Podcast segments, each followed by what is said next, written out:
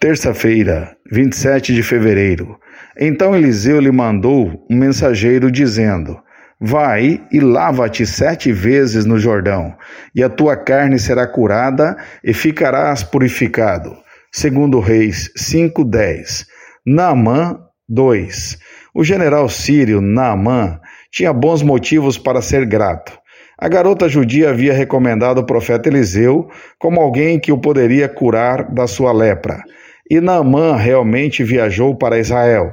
Mas quando ele chegou à casa do profeta, apenas lhe foi enviado um servo com uma mensagem. A instrução que Eliseu deu por meio do mensageiro era indescritivelmente simples. No entanto, em vez de obedecer, Naamã foi embora furioso. Ele expressou sua raiva acerca da conduta e mensagem de Eliseu, declarando a maneira que ele esperava ser curado.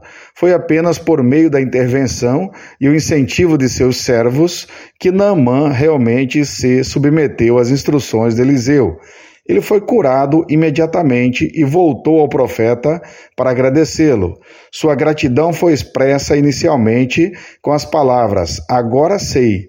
O exemplo de Namã nos mostra que todos precisam mudar sua maneira de pensar para serem curados de um mal pior que a lepra, a saber, o pecado e suas consequências.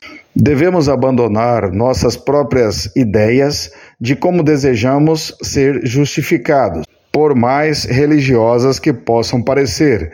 Devemos entender claramente que só Jesus Cristo pode ajudar. Essa maneira pode parecer tola para muitos, mas quem supera suas dúvidas e segue a instrução simples de expor sua culpa diante de Deus e crer no Senhor Jesus, pode ainda hoje experimentar o poder de Deus para curar e mudar a vida.